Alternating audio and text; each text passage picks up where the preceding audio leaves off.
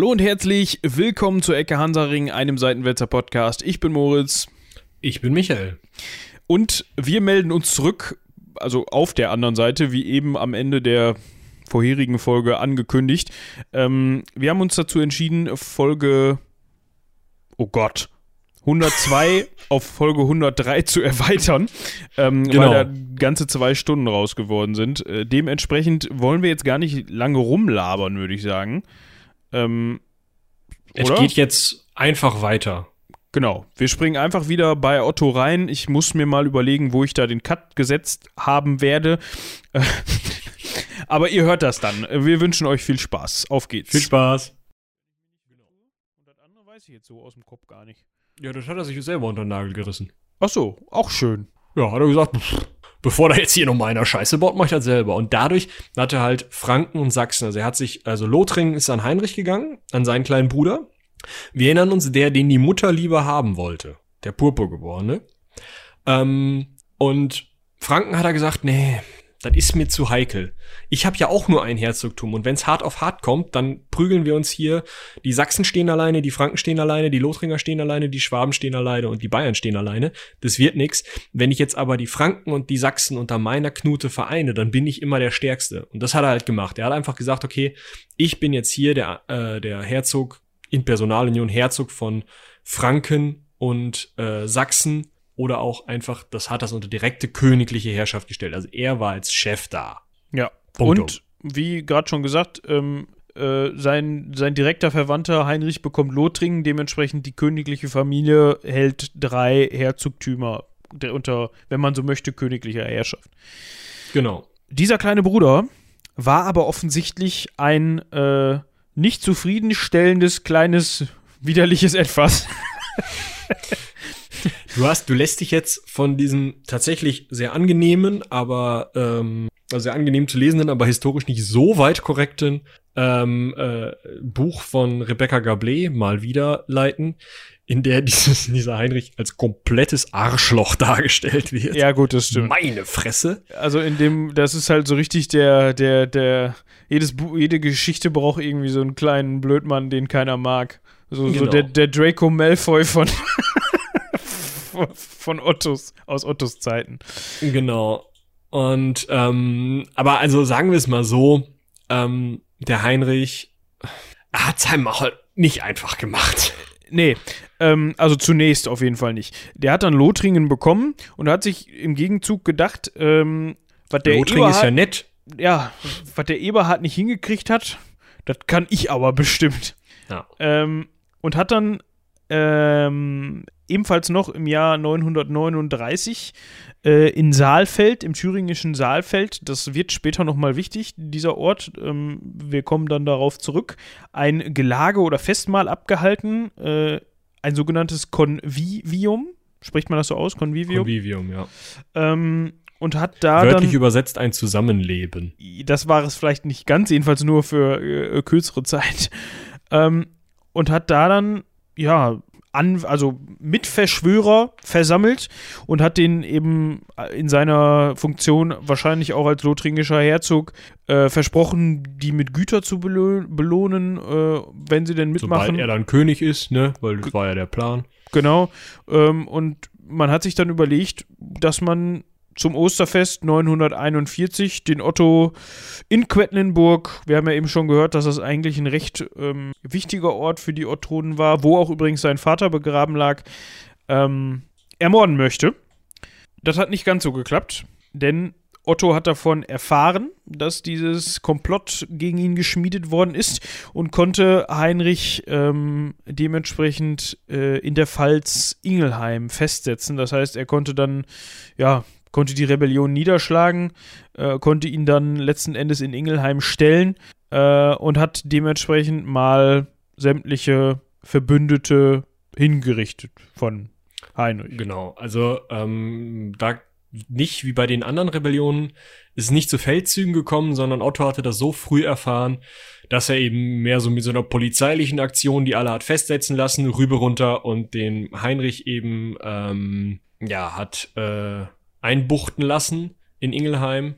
Allerdings ist Heinrich dann noch mal kurz getürmt war dann aber eben, ja, man kann fast sagen, äh, vagabund, also der ist untergetaucht, man weiß nicht, wo der zu dem Zeitpunkt war und ähm, hat sich erst zwei äh, Jahre später, also zwei Jahre nach diesem Convivium, er, ist er erst wieder aufgetaucht und hat sich dann Weihnachten 941, ähm, Otto ist zu dem Zeitpunkt 29, ist vielleicht auch mal, mal ganz interessant, äh, vor seinem Bruder auch barfuß niedergeworfen und auch unterworfen. Und da ist es auch so, dass es geklappt hat. Also ab dem Zeitpunkt hat Heinrich eben keine, ähm, jedenfalls keine bekannt gewordenen Intrigen mehr gegen seinen Bruder geführt. Wahrscheinlich, weil die zwei Jahre untergetaucht sein auch nicht so geil waren. Und er sich dann ausgerechnet hat, ja gut, der Otto kriegt das eh wieder spitz. Da bin ich lieber einfach Herzog von was auch immer. Und ähm, in dem Fall ist er dann aber nicht wieder eingesetzt worden. Ähm, Lothringen nicht, glaube ich nicht. Nee, nee, ich meine, ich meine, da sei, ähm, genau, nee, der ist er nämlich nicht, weil später noch jemand anders da äh, eingesetzt wurde für Lothringen. Ähm, aber immerhin war Heinrich dann wieder des Königs Bruder und dementsprechend auch wieder wichtig und ne, so wieder in, in Amt und Würden. Was ich noch ganz interessant finde im Zusammenhang mit dem Wort Convivium, was erstmal nicht so wichtig ist, was ähm, äh, vielleicht, ja, eigentlich reicht ein kleiner Exkurs dazu. Ähm, Otto hat auch im Osten des Reiches relativ äh, viel war relativ umtriebig im Osten des Reiches. Man darf sich das Ostfrankenreich halt nicht vorstellen wie die heutige, ähm, wie als hätte es die heutige deutsche Grenze, sondern eigentlich ist die richtige oder die herzogliche Herrschaft dieses Reiches ähm, mh, mm, so auf der Linie der Elbe irgendwo in Brandenburg und anderen östlichen Bundesländern ähm, zu Ende. Also das heißt nicht, dass da kein Einflussbereich mehr war, aber das war nicht das Kerngebiet. Ähm, also in Schleswig-Holstein, äh, im heutigen da ging diese, ich nenne es mal Grenze, also es war halt, man kann sich das nicht so vorstellen wie eine heutige Grenze, sondern da hörte das Gebiet so auf. Also man findet im Internet Karten mit ganz klaren Grenzziehungen. Das darf man sich auf keinen Fall so vorstellen. Das sind Übergangsbereiche, wo ein bisschen mehr oder ein bisschen weniger ähm, Einfluss herrschte. Mehr nicht. Also man, man kann halt relativ sicher sagen, wenn eine Stadt zu oder nicht zu einem, einem Einflussbereich gehörte, ähm, weil da eben dann die Frage war, wer halt äh, nimmt im Zweifel Steuern ein oder wer setzt da den Herrscher dieser Stadt ein. Aber ähm, gerade bei, bei großen Waldgebieten oder sowas, ja mein Gott, da weiß man noch nicht, wo die Grenze lang geht. Aber ähm, wir haben also im, im Mittelteil von Schleswig dann ähm, so ab der Höhe Lüneburg die Elbe entlang ähm, bis ungefähr zur Höhe Quedlinburg und dann ähm, runter an, an ähm, Merseburg vorbei durch Thüringen ähm, haben wir einen Übergang von den Herzogtümern, den Regelrechten sozusagen, die, wo wir auch die ganze Zeit drüber reden, in den Osten in sogenannte Marken. Ähm, eine Mark ist eine militärischer ausgerichtete ähm, ein militärisch ausgerichtetes Gebiet, das meistens gerade erst erobert oder irgendwie in den Einflussbereich des, des Reiches gekommen ist und das absichtlich zwischen einen Feind und die Kerngebiete des Reiches als Puffer eingerichtet wird. Dort wird jemand, der normalerweise kampferfahren ist oder dem man das einfach dahingehend zutraut, als Markgraf meistens eingesetzt. Mhm. Und derjenige soll dann ähm, möglicher, also ankommende Feinde ähm, abhalten. In dem Fall ist es eben so, dass im Norden, im Nordosten von Mecklenburg runter bis Sachsen ähm, dieser Gero, von dem gerade schon mal die Rede war, eingesetzt wurde, um eben slawische Überfälle und anteilig auch noch Wikingerüberfälle abzuhalten. Also da einfach so ein bisschen militärisch geprägtes ähm, Gebiet aufgebaut hat äh, mit, mit schnellen Eingreiftruppen und auch einfach gegen die Slawen vorgegangen ist. Das gleiche gab es nochmal im äh, Südosten ähm, Richtung Wien und Kärnten äh, bis runter nach, nach Triest in die Adria rein, gab es auch noch mal eine Mark, die dann eben gegen die Ungarn schützen wollte äh, äh, oder schützen sollte. Ähm, das waren eben zwei wichtige Gebiete, wo Otto halt auch immer noch mal Beef hatte. Zu den Ungarn kommen wir ja auch gleich noch mal. Dieser Gero hat aber unter anderem, um da im Osten für Ruhe zu sorgen, mal 30 Slawenfürsten eingeladen, auch zu einem Konvivium. Aber nicht, um sich mit denen zu verschwören und Otto umzubringen, sondern um diese 30 Slawenfürsten umzubringen, die danach dann auch erstmal die Füße stillgehalten haben, was dazu führte, also nicht die Slawenfürsten, also die haben dann die Füße also final stillgehalten, nachdem sie sie hochgerissen hatten, aber ähm, auch deren Nachfolger dann diese slawischen ähm, Stämme, Gemeinschaften, wie auch immer man es nennen möchte, die eigentlich immer mal wieder so ein bisschen wie die Jahreszeiten Überfälle gemacht haben. Äh, die haben dann halt auch erstmal gesagt, ja, okay, warte mal, der hat jetzt erstmal alle unsere Fürsten umgebracht, alle Leute, die irgendwie am meisten Ahnung von Taktik hatten. Hm, vielleicht suchen wir uns mal was anderes zum Plündern. Und dadurch ähm, war da halt auch eine Art von Frieden erstmal in die Richtung, was eben auch nochmal so eine Konsolidierung des Reiches neben diesem ähm, Überwinden dieser ähm, doch recht schwierigen Phase der Aufstände von ähm, Eberhard und Heinrich und anderen bedeutet. Ja. Mir ist gerade was aufgefallen. Was denn? Wir haben eine Person sträflichst vernachlässigt. Och, Gott, och, Gott, was denn? an dieser Stelle komplett entschuldigen. Ja, ich glaube, das interessiert diese Person nicht mehr. Wahrscheinlich nicht. Ähm, und zwar Ottos Frau. Ottos erste Frau, die Edgith. Edgith. In dem Fall würde ich das TH so aussprechen. In dem Fall würde ich es auch mitsprechen, ja, ist richtig. Ähm, weil Edgith hört sich nicht so toll an. Das ähm, ist gar nicht unbedingt mein Grund. Sie kommt halt auch aus England. Genau. Und zwar hat diese Ehe schon äh, Heinrich eingefädelt, weil man zum einen sich auch irgendwie an andere Adelsgeschlechter binden wollte und zum anderen gibt es eine ja lose Verbindung, eine lose ähm, äh, familiäre Beziehung zu dem jeweiligen, äh, zu dem Geschlecht, Herrschergeschlecht, zu dem die Edgith gehört hat. Ähm, mit ihr war er verheiratet, ähm, hatte auch Kinder, unter anderem seinen Sohn äh, Liodolf.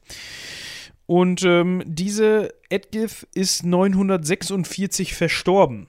Ähm, und zu dem Zeitpunkt hat er sich dann, hat Otto sich dann gedacht, okay, ich sollte jetzt mal vielleicht clevererweise, so wie mein Vater das vor mir auch schon gemacht hat, die Nachfolge für meinen Sohnemann sichern. Ich weiß nicht, ob er die Einschläge da hat näher kommen sehen. Ähm, wann war er geboren? 12 war er, 912 ist er geboren, also war er zu dem Zeitpunkt 36, 34. Was? 34 stimmt. Ja, 46.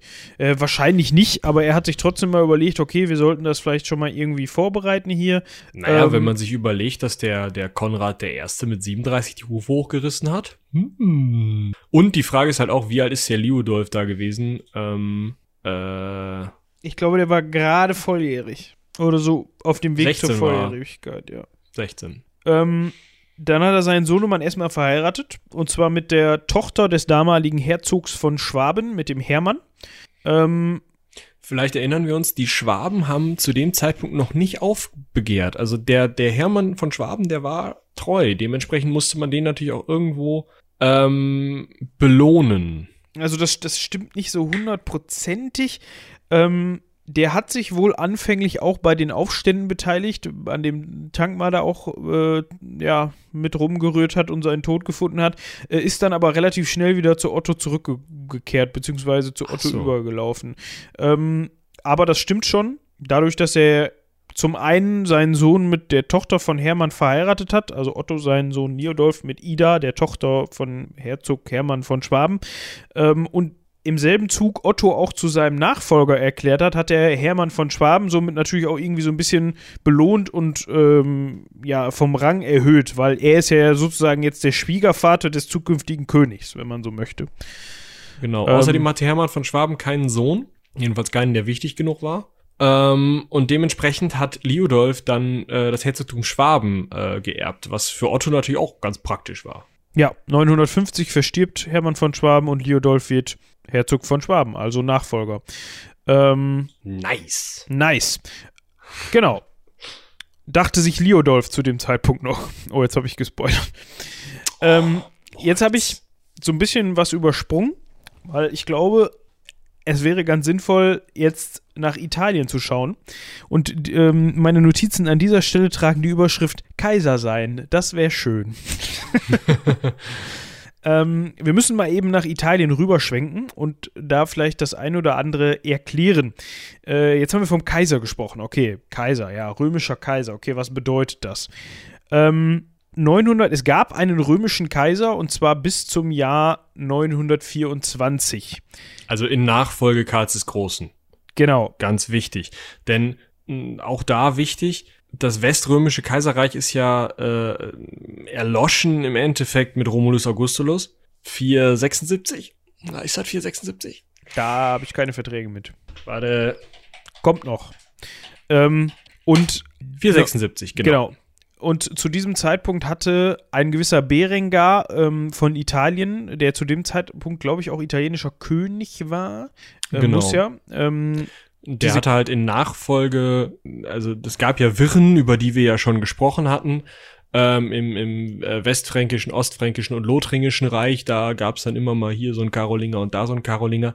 Äh, in Italien war es halt ein ähnliches Problem. Da hat dann auch irgendwann kein Karolinger mehr geherrscht. Und wer halt am nächsten am Papst dran ist, hat es am einfachsten, sich zum Kaiser krönen, krönen zu lassen. Das hat der Berengar dann genutzt.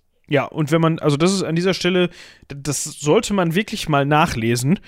Die Geschichte von Berengar dem Ersten, weil als ich das gemacht habe, habe ich echt gedacht so, Alter, dass dass der Kaiser geworden ist, ne? Also, wenn es jemanden gibt, der erstens sich in jede Verschwörung und äh, jedes Ränkespiel reingeschmissen hat, kopfüber, das er finden konnte und in jedem davon eigentlich immer eine Watsche gekriegt hat und dann am Ende doch noch Kaiser geworden ist, dann ist das dieser Typ. Also das ist unglaublich, wenn man sich die Lebensgeschichte von dem durchliest. Äh, also Beringer der Erste, ganz wichtig. Es gab nämlich auch später noch einen zweiten Beringer, der auch noch wichtig wird. Ihr merkt, wir kriegen wieder Namensproblematiken hier. Ähm, seiner Natur entsprechend fällt Beringer der Erste einem Mordanschlag zum Opfer. und hinterlässt äh, in dem Fall dann, ja, also die, die, die Position des römischen Kaisers ist in dem Fall dann vakant, 924. Und das ist wohl so der erste Punkt äh, oder der erste Moment, in dem Otto sich dann überlegt, oh, so Kaiser sein, das wäre schön. Ähm, Das ist 924. genau. Ähm, 924, da ist Otto 12. Äh, nee, äh, dann, ich meine Heinrich. Auch Heinrich hat zu dem Zeitpunkt da schon mal so rüber gelinst. So. So. Also, ne, aber ähm, Otto beginnt dann auch erst nach dem Tod seiner ersten Frau, sich dann wirklich so mit zu beschäftigen. Äh, zu dem Zeitpunkt war, war diese Kaiserwürde aber nach, nach wie vor nicht besetzt. Also es hatte sie keiner inne. Seit 924. Ähm, Genau, es gab ähm, mehrere verschiedene Leute, die irgendwie ähm, äh, da in Frage kamen, äh, burgundische Könige, ähm, die vielleicht irgendwie in Italien ein bisschen zugange gewesen sein konnten. Äh, der italienische König äh, Hugo von Italien äh, und andere Leute. Ähm, außerdem hatten die Byzantiner da ihre Finger im Spiel, die kamen ja von, von Osten her, ähm, weil sie eben das, das alte römische Reich immer noch als ihren eigentlichen Besitz ansahen und dementsprechend auch wollten, dass eben Italien und gerade die Stadt Rom wieder in ihren Besitz kommt. Das heißt, ähm, ja, erstmal war richtig ordentlich Trouble in, ähm, in Italien und zum anderen ähm, waren da halt auch zu viele Köche, die den Brei verdarben und dementsprechend war eben das Kaisertum, das auf Karl den Großen zurückgeht, ähm, vakant. Ja, wir haben gerade von Hugo dem Ersten gehört, italienischer König. Ähm, genau, ähm, und ihm gefolgt auf den Thron ist ähm, Lothar der Zweite, ähm, also sein Sohn.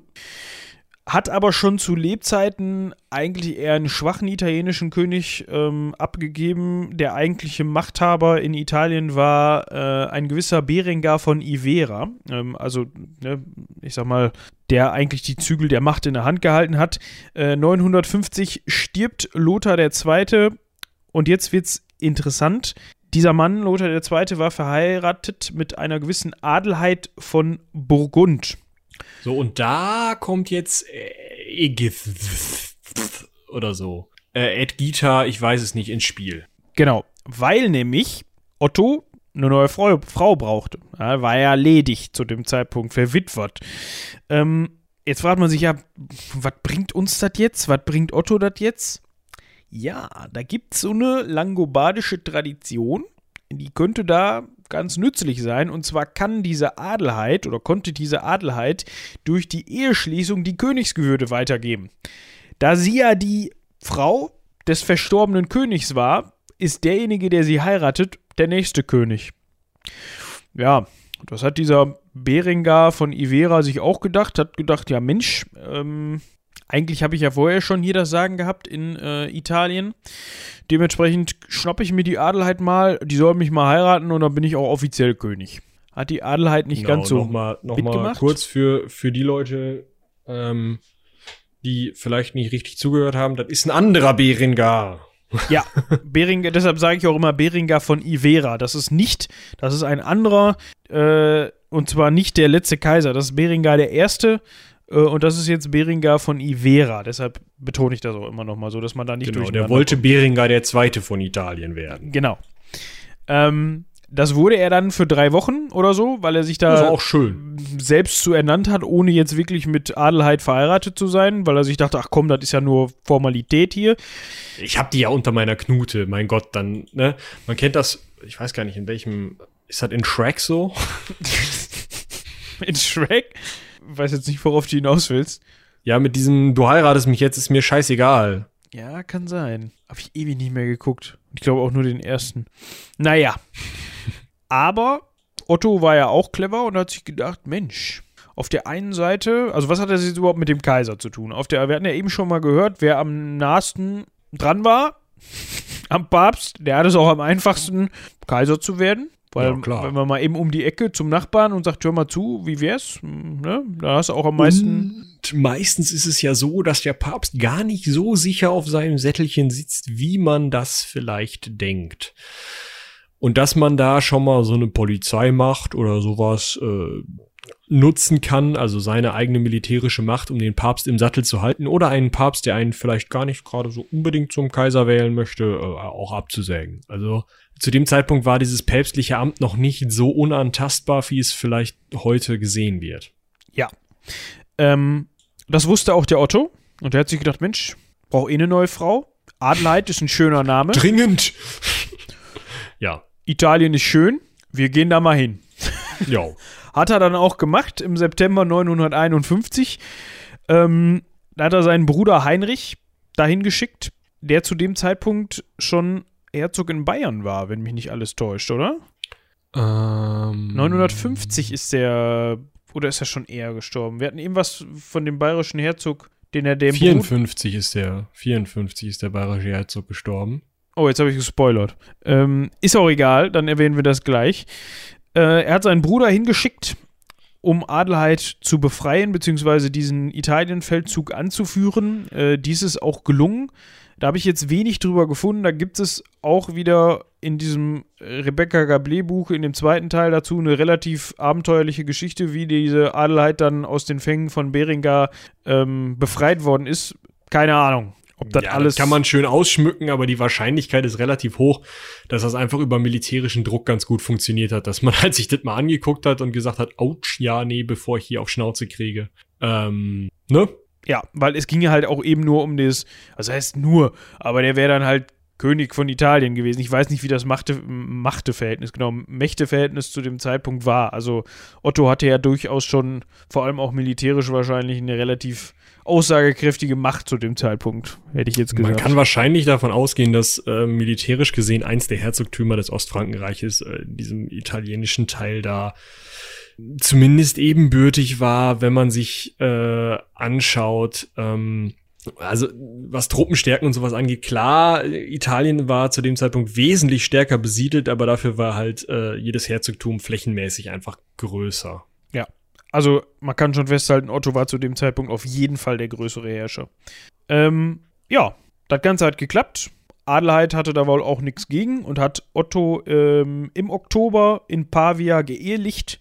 Ähm, Otto hat dann auch relativ formlos die italienische Königswürde übernommen, ähm, wurde dann kurze Zeit später auch schon von seiner Kanzlei als König der Franken und Langobarden tituliert. Auch da wieder ähm, so der kleine Hinweis in Richtung Karl, Karl dem Großen, des Großen, ist egal. Ihr wisst, was ich meine. Der hat sich nämlich, glaube ich, auch so Genau. Genannt oder wurde so genannt. Ähm, zu dem Zeitpunkt hat man schon mal beim damaligen Papst mit dem Na Namen Agapet, wird das so ausgesprochen? Agapet hätte ich jetzt gesagt. Also Agapet der Zweite. Geiler Name.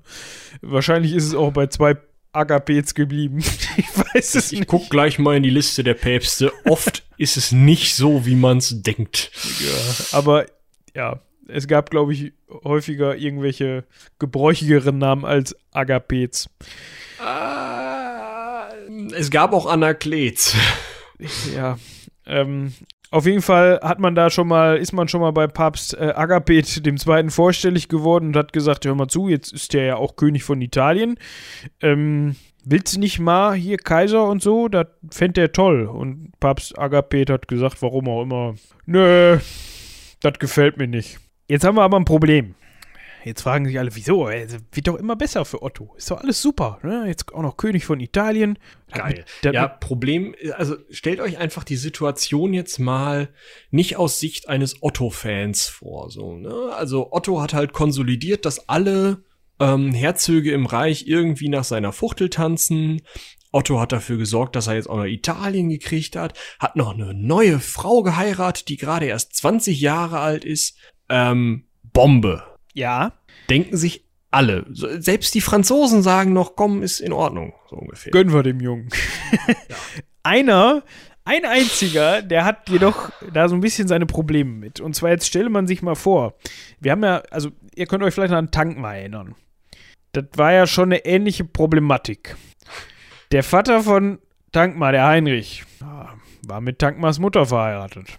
Tankma war der Erstgeborene. Alles supi.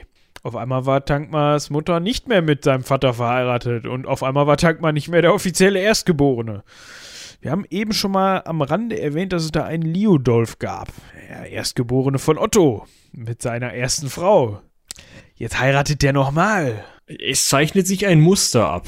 Und es gibt wieder möglicherweise mit der anderen Frau einen Erstgeborenen. Hat sich auch Liudolf gedacht. Der hat nämlich überlegt, wie sieht das denn überhaupt aus mit meiner Position als Nachfolger, die ja eigentlich schon offiziell bestätigt worden ist, dem ja auch schon die ganzen Großen des Reiches zwischendurch mal gehuldigt haben. Wir erinnern uns, Vermählung mit Ida von äh, Schwaben ne, und so weiter mhm. und so fort. Fand denn nicht so. Äh, ich habe gerade hier kurz nur einen Einwurf. Also ich habe keinen weiteren Agapet oder Agapius gefunden, aber dafür einen Papst Lando. das ist cool. Das ist mal ein Name für ja, einen Papst. Papstname, oder? Ja, das ist geil. Ja. Ähm, und Liodolf ja, ist dementsprechend, ähm, es gab da auch noch so ein bisschen Machtrangelei zwischen Liodolf und seinem Onkel Heinrich, also Heinrich der Purpurne, der mal zwei Jahre weg In war. Bayern, genau. Und dann wieder da war, ähm, weil auch da gab es so ein bisschen ähm, Rangeleien, weil wer ist denn jetzt der zweite Mann hinter dem König? Der Bruder oder der Sohn? Der ja eigentlich also eigentlich ist der Sohn ja der, der Nachfolger, also der zukünftige König, deshalb sollte sich die Frage gar nicht stellen, oder? Ja, also wäre, wäre Fahrradkette, ne? Genau. Ähm, ich hatte eben schon gesagt, im Oktober haben die beiden geheiratet, also Otto und Adelheid. Im November. Genau, nicht Heinrich und Liudolf. Nee, das wäre komisch gewesen. Onkel und nein. Ähm, das war nur so ein, mit ein, so ein Einwurf, dass die beiden sich auch nicht so konnten. Dementsprechend hat Heinrich da alles andere als dafür gesorgt, dass Liodolf seinen Anspruch durchsetzen konnte. Das ist nochmal so als Hinweis. Im November 951, also einen Monat später, oder ja, wie viel Zeit jetzt dazwischen lag, auf jeden Fall nicht so viel Zeit, hat Liodolf einen Abmarsch gemacht, hat sich nicht von seinem Vater verabschiedet und ist in Unmut vom Hof geflüchtet. Was? Man kann also sagen, er ist türend knallend in sein Zimmer gegangen. Ja, oder äh, auf seine Burg oder seine Lieblingspfalz oder was weiß ich. Äh, also man kann das schon als Affront bezeichnen gegenüber seinem Vater, weil so was machte man damals einfach nicht, macht man heutzutage auch nicht. Ähm, nur dass das Ganze dann etwas mehr ausgeartet ist als in normalen Hausarrest oder was weiß ich was. Ähm, sein Schwager Konrad der Rote hat sie ihm auch noch angeschlossen und ich hatte eben gesagt, Saalfeld wird nochmal interessant. Man hat wieder in Saalfeld ein Gelage abgehalten. Ganz nach Tradition von Heinrich, der hat das nämlich zehn Jahre zuvor ja auch gemacht, um seinen Aufstand vorzubereiten.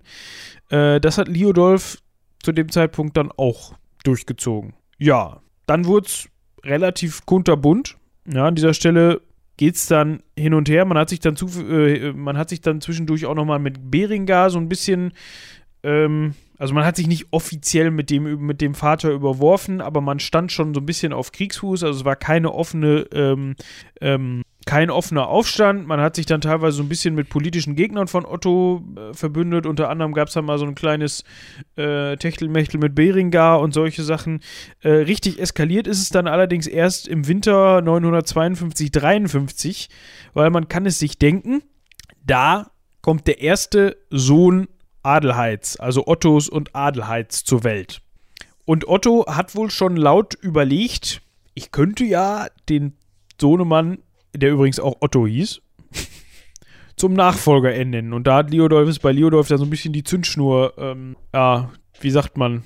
Entzündet worden. Also der, der, der Faden ist gerissen, also ähm, da war halt, also da war das fast voll, ähm, so. Genau. Es hat das also im Endeffekt hat, hat äh, Liodolf in dem Moment gesagt, hör mal zu, bevor der Koten da irgendwie äh, äh, König wird, da mache ich jetzt hier einmal Rambazamba. Das hat ja früher auch schon ganz gut geklappt. Der Heinrich hat das ja auch schon mal hingekriegt. Ähm, dann mache ich hier einmal Rambazamba, dann zeige ich dem, wo der Hammer hängt und wenn der dann will, dass ich und meine Truppen äh, ihm wieder hinterherlaufen, ähm, dann äh, soll er mich mal, also ne, dann soll er mal hier äh, verhandeln und da mal irgendwie kommen wir dann schon zu einer Lösung. Vielleicht hat er aber auch gedacht, ach mein Gott, dann prügeln wir uns halt kurz auf dem Feld, dann reißt der Otto die Hufe hoch und ich bin auch schon König, weil der Koten kann mir da nichts mehr. Ja. Ähm, hat dann nicht ganz so funktioniert. Ähm, also erstmal ist es dazu gekommen, was, was fürchterlich für Otto war, dass Otto nicht richtig Ostern feiern konnte. Das fand ich fürchterlich von seinem Sohn Leodolf, weil er, weil er schon so viele Männer um sich geschart hatte, dass die dafür entsprechend, also dafür ähm, in Frage kommenden Falzen alle in Hand äh, von Liodolfs Anhängern waren zu dem Zeitpunkt und Otto dann nicht eines Königs entsprechend Ostern feiern konnte. Unglaublich. Unglaublich. Also war natürlich wichtig. Also ähm, an Ostern, ne, ähm, hier äh, Kreuzigung Christi und tralala, ähm, ist natürlich das wichtigste Fest der Christenheit und da musst du halt auch in der repräsentativen Kirche repräsentativ repräsentieren. Das ist für so einen König halt wie andere Leute Mittagessen. So, das ist nötig. Genau. Aber ähm, also das ist natürlich auch, das zeigt natürlich auch auf der anderen Seite auch erstens, wie viel Rückhalt Liodolf hatte, der sich wohl schon beliebt gemacht hatte zu dem Zeitpunkt, und zum anderen auch, wie ernst es ihm war. Also du, du nervst deinen Vater nicht so sehr, wenn du nicht wirklich was möchtest. Ja, genau. Ähm, Liodolf hat dann 954 zwischendurch mal Regensburg eingenommen. Vattern ist dann mit einer Armee gen Süden, weil das ging ihm dann doch schon sehr auf den Sack, alles, was da passiert ist. Ähm, den entscheidenden Fehler hat Liodolf allerdings gemacht. Wir haben eben von den Ungarn gehört, die auch immer wieder das Reich bedroht haben mit Einfällen und so weiter. Ähm, den entscheidenden Fehler hat Liodolf dann aber gemacht, als er sich mit denen quasi verbündet hat. Ähm, zum einen war das so ein bisschen ähm, aus Eigennutz, weil er nicht wollte, dass äh, die Ungarn ihm selber dann gef gefährlich werden, sondern der hat den, glaube ich, sogar noch Führer mitgegeben, die die mal schön um seine Güter drum zugeführt haben und dann ne, auf Otto gehetzt haben, so ungefähr. Ähm, und zum anderen natürlich, um seine, seinen Streitpunkt irgendwie möglichst durchzusetzen. Das hat aber vor allem bei seinen Anhängern nicht für gute Laune gesorgt, weil die Ungarn, das waren dann doch, das waren zum einen Heiden natürlich und mit denen, mit den schmutzigen Kindern spielt man nicht. Also, das macht man nicht. Ja, also das, das Problem war ja nicht mal nur, dass das nur in Anführungsstrichen die Heiden waren. Man muss sich dann einfach mal die Geschichte, ähm, die längere Geschichte dieser Gegenden angucken. Seit 910 spätestens, noch länger eigentlich, fallen die Ungarn fast auch wie eine Naturgewalt recht regelmäßig in, in Bayern ein und plündern, was zu plündern ist ähm, weil sie halt selber als reiternomadisches Volk einfach ähm, ja anders nicht an ähm, an Reichtümer kamen und dementsprechend sich geholt haben, was sie finden konnten. Und militärisch auch einfach dazu in der Lage waren, denn sie haben halt den den Heinrich, den äh, Vater ähm, Ottos des Großen schon, also mehrfach geschlagen, auch vorher schon einige Truppen geschlagen. Und die Ungarn waren, wie wir ja schon gehört haben, nicht die einzigen, die recht regelmäßig ins Reich eingefallen sind, nicht die einzigen Heiden, die recht regelmäßig ins Reich eingefallen sind. Das heißt, wir haben ähm, diese ungarischen Heiden, also nicht christlich, also Heide ist eigentlich ja auch so ein blöder Begriff dafür, aber im Endeffekt ähm, die Ungarn, wir haben die Slawen im, im Nordosten, die eben ähm, aus dem heute aus Richtung des heutigen Polen ähm, im, immer wieder ähm, die äh, zu dem Zeitpunkt äh, Reichsteile eben unter Druck setzen und wir haben aus dem Norden die Wikinger, die zwar in, in Richtung des Jahres 1000 schon immer weniger machen, aber die haben halt auch erst irgendwie 800 Keks angefangen, darum zu plündern. Ähm, das heißt, von allen drei Seiten, von denen ähm, das Reich von nicht-christlichen Parteien umgeben war, wurden sie auch regelmäßig geplündert. Das war jetzt nicht nur so ein bisschen, die kommen mal vorbei und nehmen irgendwie äh, nach dem Kirchenzehnt nochmal den Ungarn zwölft mit, sondern die sind wirklich da rummarodiert, haben alles umgebracht, was nicht mehr drauf den Bäumen war, Dörfer niedergebrannt und wirklich die Lebensgrundlage der Leute zerstört. Ähm, dementsprechend machte sich auch zu diesem Zeitpunkt, obwohl sich die Wikinger-Einfälle schon abschwächten und wie gesagt Gero es geschafft hat, die Slawen zu befrieden, im Reich immer noch eine Stimmung breit, die damit rechnete, dass im Jahre 1000, dass es dann halt vorbei sei, dass dann die Apokalypse kommt und danke, tschüss, so, ne, also da ist die Sache durch, da, ähm, äh, ne, jüngstes Gericht und ab dafür. Und als ein Beispiel dafür, neben eben den Wikingern und den Slawen, wurden die Ungarn, die ja wie eine Naturgewalt irgendwie immer wieder aufkamen, gesehen, die ähm, ja sozusagen der Teufel waren. Also im Endeffekt teuflische, äh, unchristliche Boten des jüngsten Gerichts, die durch das Land marodieren. Und wenn dann halt der Sohn des Königs hingeht und denen sagt, ja, hör mal zu, wir können uns doch einigen. Hier habt ihr ein bisschen Silber und dann geht ihr da links und da rechts und wenn ihr in dem Kloster vorbeikommt, das macht er nicht platt, aber, passt mal auf, das ist relativ reich, ja, gehe ich mit. Aber wenn ihr über den Fluss sitzt, dann ist da direkt wieder ein Kloster. Das gehört meinem Vater, das könnte haben, kein Ding, macht's platt. So, dann kommt das nicht so gut an. Nee, vor allem halt auch nicht bei den ähm, eigenen Gefolgsleuten, also die, die Leodorfs Anspruch eigentlich unterstützt haben, die dann von ihm abgefallen sind, die sich wieder auf die Seite von Otto geschlagen haben, unter anderem eben auch ähm, sein Schwager Konrad der Rote, von dem wir eben schon gehört haben. Ähm, ja, Otto hat dann erneut Regensburg belagert, wo sich Liodolf zurückgezogen hat, alleine zu diesem Zeitpunkt dann. Ähm, und es kam dann dazu, dass Liodolf sich ergeben wollte. Dies hat Otto aber dann erst beim zweiten Mal wirklich akzeptiert. Ähm, also zweimal ist Liodolf persönlich aus der Stadt herausgekommen, äh, um Frieden zu erbitten und erst beim zweiten Mal, ähm, auch weil einige Fürsten vermittelt haben, ähm, hat äh, Otto ihm dann diesen Frieden gewährt sozusagen und die, die, den Streit beigelegt. Ähm, Was aber ganz praktisch war, denn in dem Moment, ähm, als dieser Aufstand dann förmlich beendet war, also am Ende dann am 17. Dezember 954, ähm, hat Otto eben den Reichstag abgehalten und hat gesagt, so, Liodolf darf sich jetzt hier nochmal schön barfuß vor meine Füße werfen, darf sich unterwerfen und erhält damit seinen alten Rang wieder. Es war ja nie angekündigt, dass der nicht ähm, äh, König wird. Ähm, Habe ich nie gesagt. ähm, alles cool, Liodolf kommt wieder in Rang und Würden. Gut, der Konrad der Rote, der hat zu viel Scheiße gebaut, dem nehmen wir mal sein äh, Herzogtum äh, Lothringen ab, aber der darf trotzdem als ähm, relativ nah ähm, ja, Helfer, Adeliger, wie auch immer, ähm, äh, Ottos weiter äh, ja in mehr oder weniger in einem Amt bleiben und ist weiterhin versorgt und ist da auch nicht so sauer drum gewesen. Hatte vielleicht auch nicht so viel Zeit, sauer zu sein, aber dazu kommen wir gleich.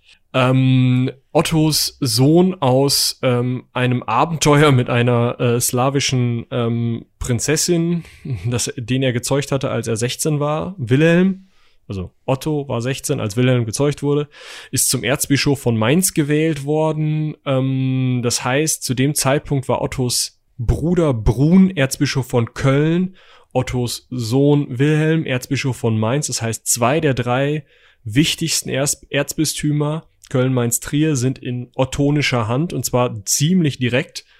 Ähm, Heinrich war Herzog von Bayern, also dieser ähm, Popo-geborene, etwas nervige Heinrich war Herzog von Bayern. Mhm. Ähm, Schwaben war über Heirat direkt angebunden.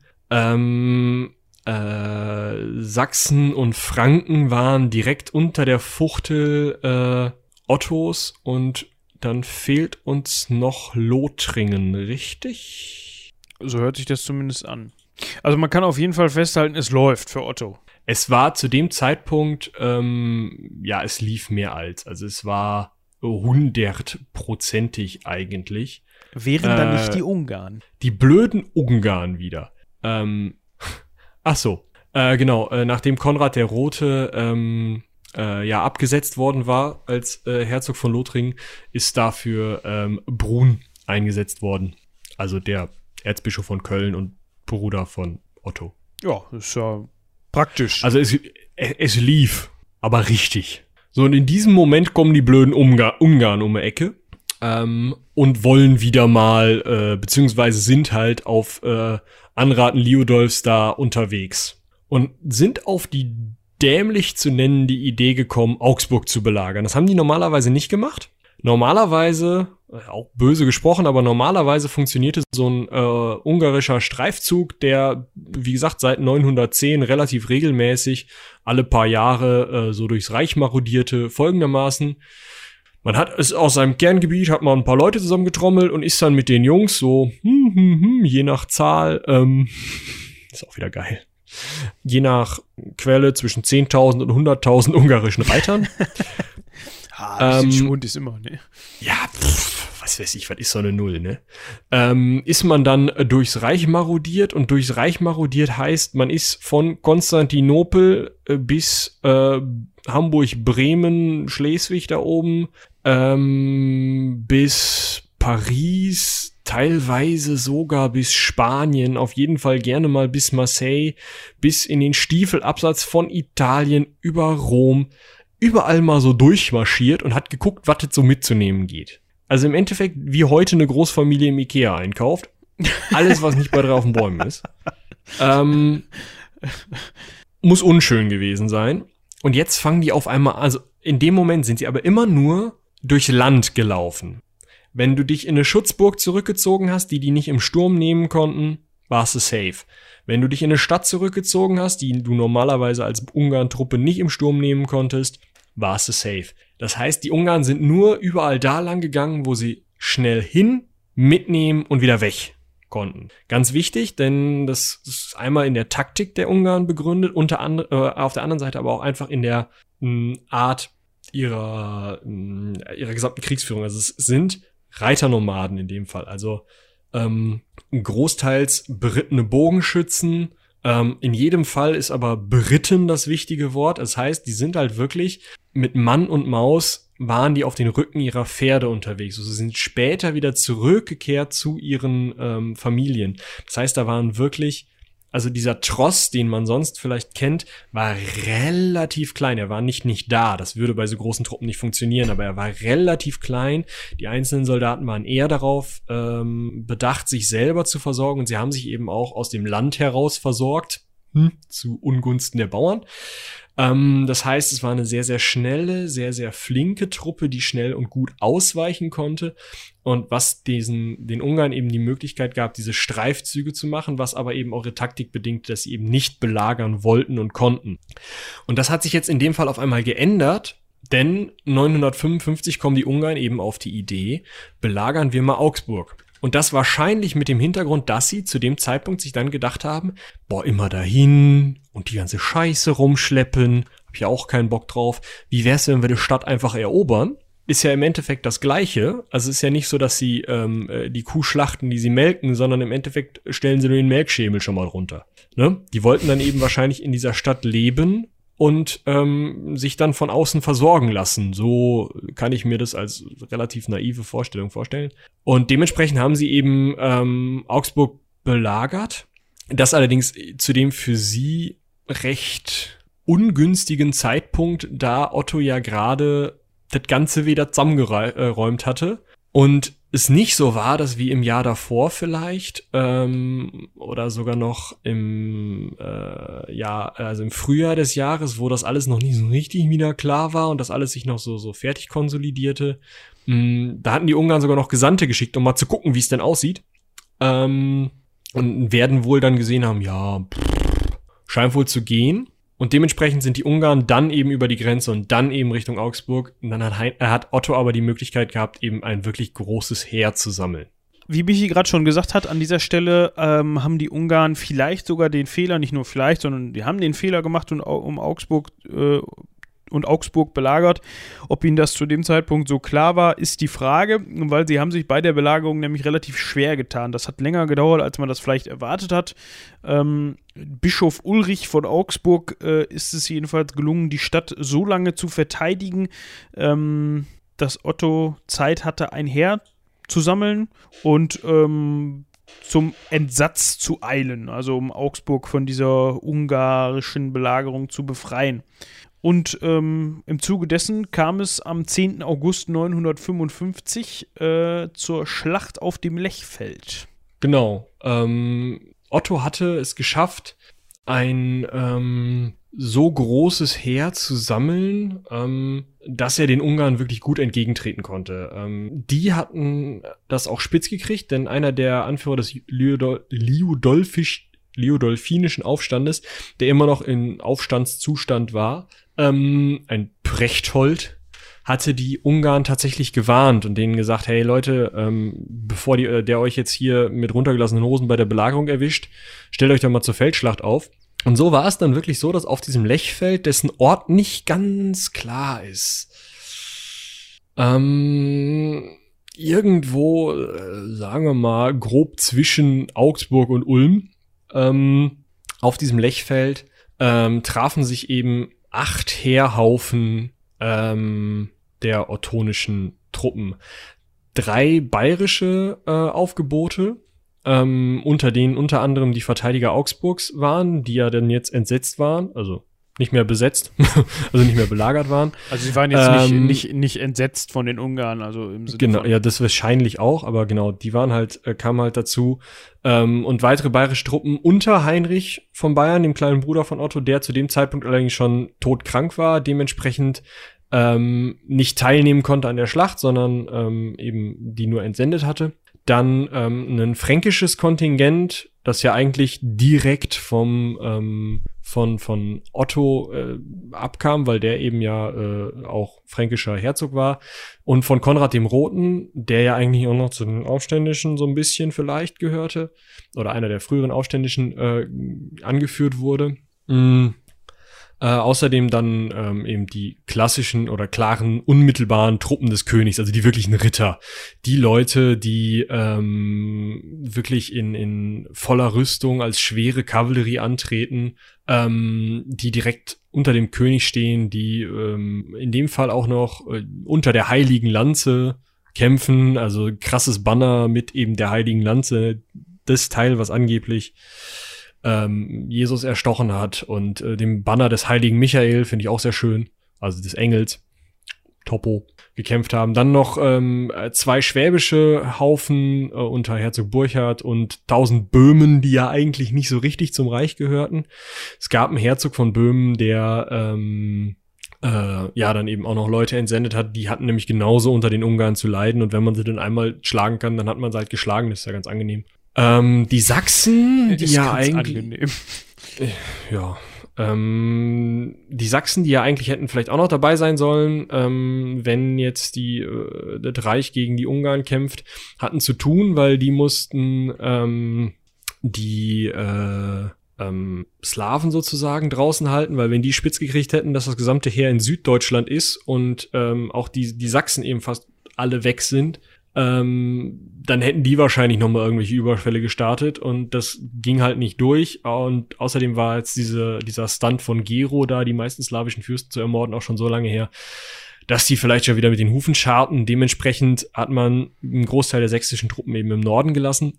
Und die lothringischen Verbände, vielleicht auch etwa 2000 Mann, kamen nicht zum Treffpunkt. Warum genau weiß man nicht. Ich kann mir aber vorstellen, dass der Übergang von äh, Konrad dem Roten zu ähm, Brun noch nicht so richtig durchgezogen war. Da das also, also nicht ganz klar war, wer das jetzt an, äh, anführen sollte und außerdem vielleicht der ein oder andere Lothringer sich gedacht hat, ach du, pff, gegen die Ungarn, äh, seit 910 haben wir da nur verloren. Also ich muss mir nicht nochmal den Sack hauen lassen. Trotzdem war das schon eine recht große Truppe. Auch da wieder bitte, bitte nehmt die ähm, Zahlen mit Vorsicht. Man spricht von 10.000 gepanzerten Reitern. Ob das wirklich 10.000 waren, wage ich zu bezweifeln. Wie viele Bauerntruppen oder so noch dabei waren, weiß man auch nicht so richtig. Vielleicht kommen die alle zusammen auf 10.000. Bei den Ungarn, wie gesagt, pff, keine Ahnung, irgendwas zwischen 10.000 und 100.000. Ähm, das wird eine sehr, sehr, sehr, sehr große Schlacht gewesen sein, gerade für damalige Verhältnisse, aber man sollte sich nicht davon blenden lassen, dass da irgendwie, was weiß ich, was für riesige Heere aufeinander getroffen sind. Ähm, jetzt war zu dem Zeitpunkt noch nicht ganz klar, dass diese ganzen Aufstände und außerdem, da die Böhmen da waren, diese aus verschiedenen äh, Machtbereichen kommenden Leute, sich alle grün waren. Und dementsprechend hat man erstmal, ähm, bevor man aufs Schlachtfeld gegangen ist, auf der äh, Seite des Reiches eine sogenannte Heerfriedenszeremonie abgehalten, also sich gegenseitig die Treue geschworen und sich geschworen, dass man sich nicht gegenseitig in den Rücken fällt. Dann ist man Richtung Schlachtfeld ähm, gegangen und es wäre auf äh, der, der deutschen Seite völlig normal gewesen, diesen Weg demjenigen zuzugestehen, sich in Ruhe aufzustellen, sich nochmal in der Mitte zu treffen, nochmal drüber zu reden, was man da jetzt eigentlich machen möchte und sich dann gegenseitig äh, gepflegt auf die Fresse zu hauen. Ähm, die Ungarn hatten da jetzt nicht so den Vertrag mit. Ähm, die haben einfach mal die sich aufstellende beziehungsweise sich auf dem Weg zum Schlachtfeld befindliche Truppe angegriffen. Und angegriffen heißt in dem Fall, wie bei fast allen ungarischen ähm, Vorstößen oder Angriffen im, im Zuge dieser Ungarn-Einfälle, dass kleine, recht autonome Heerestruppen, also äh, nicht Heer, sondern Kavallerietruppen, also kleine Gruppen von vielleicht 100 maximal eher kleiner berittenen Bogenschützen auf eine Truppe zureitet, sie beschießt, kurz vor der, ähm, vor der Truppe einen Scheinrückzug antritt, also wegreitet und über den Rücken weiterhin auf die Truppen schießt. Mit kleinen Kompositbögen, die einen relativ starken Durchschlag haben, die dann eben vom ähm, vom vom äh, Pferderücken aus abgefeuert werden können. Wenn das jetzt viele kleine Truppen gleichzeitig machen, die alle so ein bisschen eigenständig funktionieren, wo du nie richtig weißt, wer greift jetzt an, wer zieht sich zurück, äh, kann ich dem hinterherlaufen, geht das nicht, kommen dann zwei andere und schießen mich von der Seite an und so weiter, dann zieht das so ein Heer ziemlich auseinander und führt natürlich, weil sie nicht gegen diese Leute kämpfen können, bei ähm, zum einen ähm, schwer gepanzerten Reitern, zum anderen aber auch fußläufigen, irgendwie ausgehobenen Bauernkriegern. Natürlich dazu, dass die erstmal ähm, in Panik geraten. Also gerade ohne Schlachtordnung da irgendwie angegriffen zu werden, ähm, ähm, war ein Albtraum. Dadurch haben sie, äh, haben die Ungarn es geschafft, die böhmischen und schwäbischen Truppen erstmal äh, in die Flucht zu schlagen und den Trost des gesamten Heeres zu erobern. Ähm, das heißt, erstmal war ein Teil der Truppen aus der Schlacht genommen und zum anderen den Trost zu erobern hieß halt für die Ungarn natürlich erstmal Beute, aber für die anderen Leute auch erstmal morgen nichts zu essen, weil das eben im Trost gelagert wurde und im Zweifel sogar für einige, dass dann die Familie darunter zu leiden hatte, weil die im Zweifel manchmal auch mit im Tross war. Natürlich längst nicht immer, aber es war durchaus im Bereich des Möglichen. Ähm, die Ungarn sind allerdings dann direkt abgesessen und haben erstmal geplündert. Ne? Der Tross war ja da. Die haben den nicht irgendwie nur kurz irgendwie eingepackt und mitgenommen oder so, sondern die sind direkt ins Plündern übergegangen. Was dazu führte, dass Konrad der Rote mit einigen äh, von den besonders ähm, starken Truppen dieser ähm, königlich, direkt königlichen äh, Reiter, ähm, die Ungarn aus diesem Bereich vertreiben konnte ähm, und sie eben ähm, auch zurückschlagen konnte, das heißt, sie auch empfindlich treffen konnte, so dass man sich dann sozusagen in Ruhe zur Feldschlacht aufstellen konnte und die Ungarn in dem Zeitraum nicht mehr angegriffen haben. Ähm, die Schlacht selber, über den Schlachtverlauf selber weiß man nicht besonders viel. Man weiß nicht mal wirklich, mit welcher Taktik Otto da vorgegangen ist. Man mh, mm, kann aber überlegen, dass wahrscheinlich er dieselbe Taktik wie sein Vater angewendet hat. Ähm, bei einer äh, vorherigen Schlacht, die dann zwar verloren gegangen ist, aber die Taktik funktioniert ähnlich und die Taktik lautet wie folgt. Man stellt ähm, schwache, leicht bewaffnete Fußtruppen auf, die so ein bisschen ihren Kopf hinhalten und sich eben ähm, als leichtes Angriffsziel für die Ungarn darstellen, um denen eben zu zeigen, hey, ja, wir haben hier zwar eine große Truppe, aber das sind halt alles irgendwelche Bauern, pff, wird nix und stellt hinter diesen Reihen und vielleicht auch seitlich an diesen Reihen die eigenen Panzerreiter auf, sodass die Ungarn die beim Angreifen nicht sehen. Das soll die Ungarn dazu ver verleiten, nicht nur diese immer wiederkommenden Scheinangriffe zu machen, sondern im Zweifel auch mal wirklich mit den eigenen Truppen in den Nahkampf zu gehen. Das würde diese eigenen Truppen binden und dann kämen eben die wesentlich stärkeren Panzerreiter, die Vorläufer der Ritter, ähm, also dieser hochmittelalterlichen Ritter, die man sich so vorstellt, das war es noch nicht, sondern wirklich nur, nur in Anführungsstrichen Panzerreiter, also mit, mit ähm, wahrscheinlich mit Kettenhemden, großen Schilden, Lanzen und, und auch ähm, Schwertern bewaffnete Reiter, die dann eben diese gebundenen ungarischen Truppen angreifen konnten und denen eben diesen Vorteil der leichten Kavallerie oder und auch diese äh, die Beweglichkeit, die diesen Fernkampfangriff, das Ganze eben durch diese Bindung genommen haben und dadurch sind die Panzerreiter eben als schwere Kavallerie in der Lage, die leichte Kavallerie einfach zu überrennen. Das hat soweit funktioniert, dass die Ungarn in die Schlucht, äh, in die Flucht geschlagen, in die Schlucht geschlagen, in die Fru Schlucht, äh, Flucht geschlagen wurden. Ähm, was erstmal nichts Besonderes ist, denn das es hat auch schon mit dieser Taktik äh, funktioniert bei Heinrich dem Ersten. Ähm, das Problem bei der Sache war normalerweise oder im, im Falle Heinrichs Ersten, ähm, die Ungarn konnten abhauen. Die waren ja immer noch die leichtere Kavallerie. Da rennst du mit einem schwer gepanzerten Reiter auf einem wahrscheinlich auch schon gepanzerten Pferd nicht mal eben hinterher ähm, und die schießen im Zweifel ja auch noch rückwärts über ihren, ihren äh, über ihr Pferd hinweg. Also wird das nur eine sehr unangenehme Situation für die da hinterherhechelnden.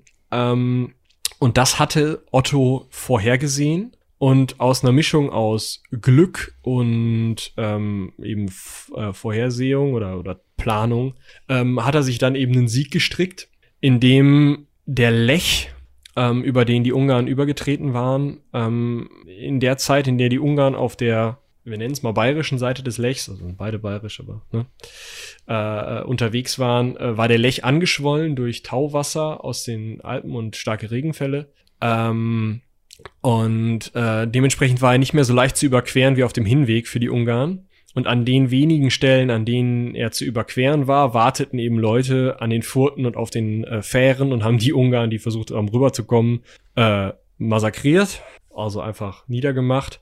Weiterhin ähm, sind die Ungarn teilweise, als sie das dann mitgekriegt haben, haben sich versucht, in kleinen Dörfern rundrum zu verstecken und sind da dann eben von den ähm, Lanzenreitern aufgerieben worden, sodass sehr, sehr, sehr große Teile dieser ungarischen ähm, reiternomadischen Truppen, dieser teilweise auch adligen Ungarn, die da gekämpft haben, die da immer wieder ihr Auskommen sich gesichert haben, die da auch ihren Rückhalt herholten, was ja auch irgendwo interessant ist, in dieser Schlacht umgekommen sind oder anteilig auch gefangen genommen wurden.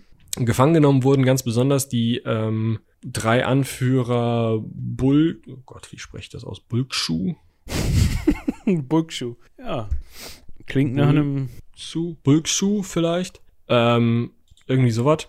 Ähm, Lehel und Sur, ähm, die wurden gefangen genommen und wurden nicht zu Otto gebracht, sondern zu Heinrich, dem bayerischen ähm, ähm, Herzog, der als seine letzte Amtshandlung vor seinem Tod ähm, diese befohlen hat, diese hängen zu lassen. Ähm, also es ist damit ein großer Teil, ein sehr großer Teil der ähm, des, des ursprünglichen ähm, ungarischen Adels, der ungarischen Herrscherschicht, der ungarischen Kriegerschicht ähm, getötet worden und die, die zurückkamen, hatten zu Hause natürlich längst nicht mehr die Macht, weil sonst waren sie ja immer mit großer Beute zurückgekommen, jetzt halt wie getretene Hunde und gerade so mit dem Leben. Das hat dazu geführt, und das finde ich ganz interessant bei dieser Schlacht auf dem Lechfeld, ähm, dass der ungarische Großfürst Gesa in der Lage war, diese immer wieder marodierenden ähm, Adligen zu entmachten und dann im Nachgang sogar Otto um Missionare bat.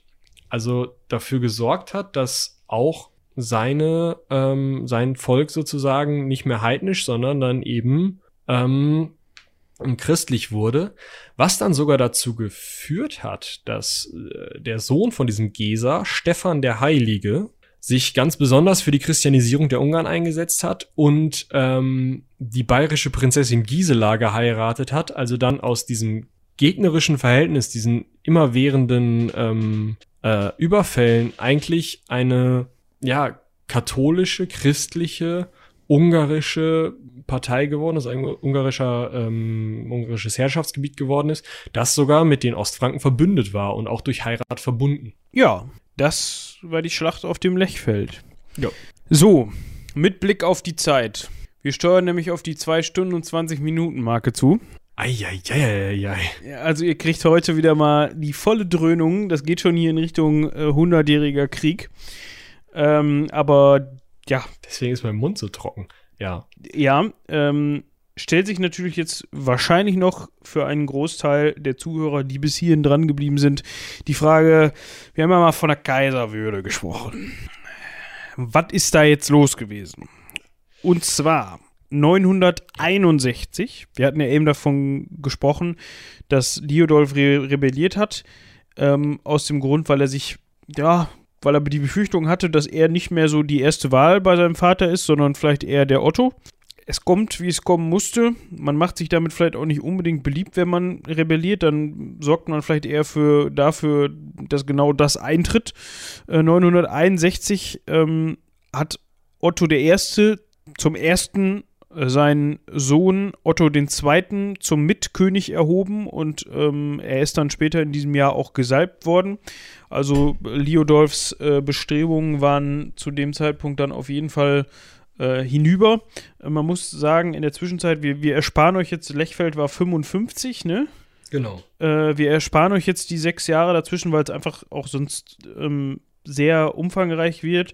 Ähm, man kann sagen, also was man vielleicht noch erwähnen könnte, ähm, eine Krise zwischendurch gab es nochmal, in der Otto sehr krank war. Äh, da spielte dann Beringer auch nochmal wieder eine Rolle, der dann versucht hat, ähm, diese Zeit zu nutzen. Aber auch daraus konnte Otto sich befreien und ist dann 961 im selben Jahr ähm, mit einem Heer nach Italien aufgebrochen das er 962 erreicht hat, also Italien, nicht das Heer.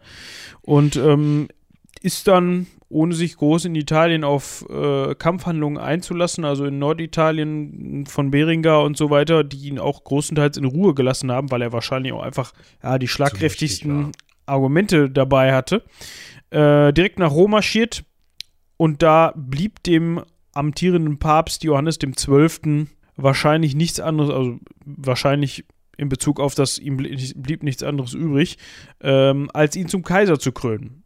Also Otto ist Hat er allerdings auch lieber gemacht, als irgendwelchen, irgendwelche Berengars zum Kaiser zu krönen, weil man muss sich natürlich überlegen, ähm, die italienischen Könige haben ihn auch irgendwie bedrängt, aber der Papst konnte sich ausrechnen, dass wahrscheinlich Otto ihm relativ bald wieder über die Alpen abhaut und dann hat der Papst da unten wieder das Sagen, hat aber diesen Kaiser, den er im Zweifel zu Hilfe rufen kann. Es dürfte eine wesentlich entspanntere Situation sein, als wenn du den Berengar da hast, der äh, wahrscheinlich dich noch um dein Land bringen will. Ähm, und dir da irgendwie ähm, ja dich bedrängt, ihn zum Kaiser zu machen. Also ne, das war schon irgendwo einfacher. Was ich noch ganz interessant finde, ist, dass nicht nur Otto zum Kaiser gekrönt wurde, sondern auch Adelheid, also Kaiser und Kaiserin. Sie wurde genauso gekrönt und gesalbt und hat den gleichen Rang erhalten. Das ist sonst nur in Byzanz so gewesen ähm, und war auch bei den äh, ursprünglichen römischen Kaisern nicht so. Ja. Ähm, danach, bis zu seinem Tode, verlief eigentlich sein Wirken recht ähm, erfolgreich weiterhin. Er hat äh, in den Folgejahren äh, unter anderem auch noch in Süditalien so ein bisschen gewirkt, hat da unter anderem ähm, von ähm, diversen Fürsten Huldigungen noch empfangen, ähm, hat sich die also zu Untertanen gemacht sozusagen ähm, und ist dann im Jahr äh, 973 am 7. Mai verstorben. Ja, allerdings nicht mehr in Italien. Ähm, er hatte sechs Jahre noch, äh, war in Italien rumgeeiert. Ähm, dann aber wieder zurückgekommen und das finde ich noch ähm, ganz lustig, warum und wie oder in welchen Zusammenhängen er zurückgekommen ist.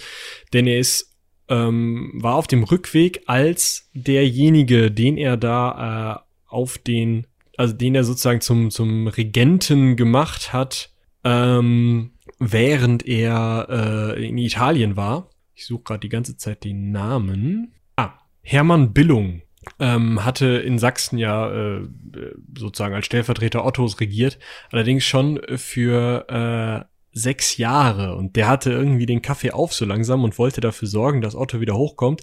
Deswegen hat er Otto provoziert.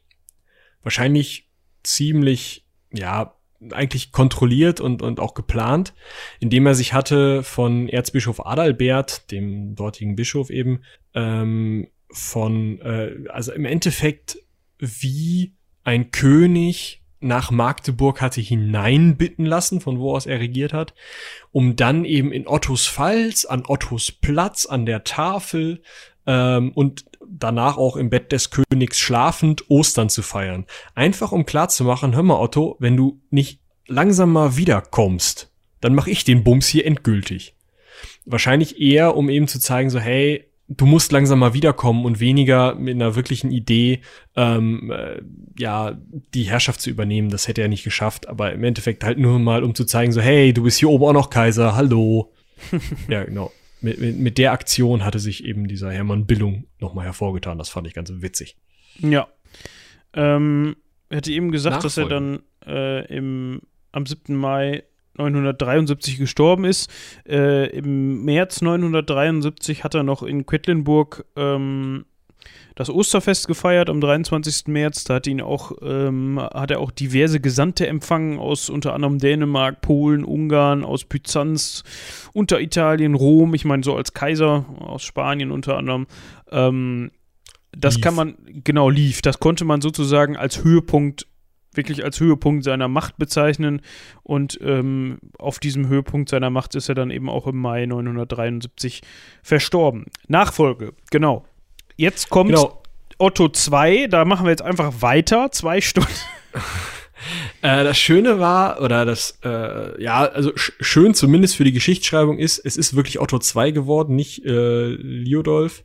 Denn Liudolf hatte schon äh, die Hufe hochgerissen zu dem Zeitpunkt. Ich weiß nicht mehr genau wann, aber um einiges vor Otto ähm, war Liudolf eben bereits verstorben und Otto II dann schon als Nachfolger äh, eingesetzt, schon zum Mitkaiser gekrönt, mit der ähm, byzantinischen Prinzessin Theophanu verheiratet, also im Endeffekt ähm, ja perfekt eingepasst in diese in diese Herrscherrolle.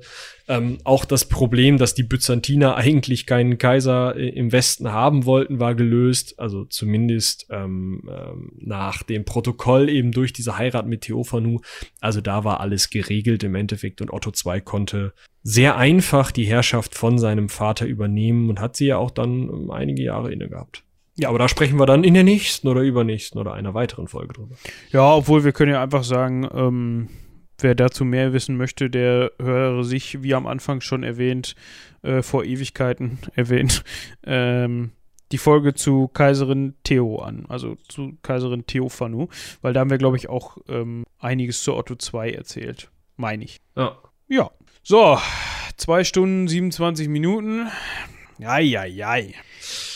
Ist mal wieder seit langem etwas länger geworden. Sonst hatten wir uns ja eigentlich immer so auf eine Stunde eingependelt, vielleicht mal eine Stunde, 15 Minuten oder so. Aber man muss auch einfach dazu sagen, Otto hatte auch einfach ein sehr be, ähm, bewegtes Leben.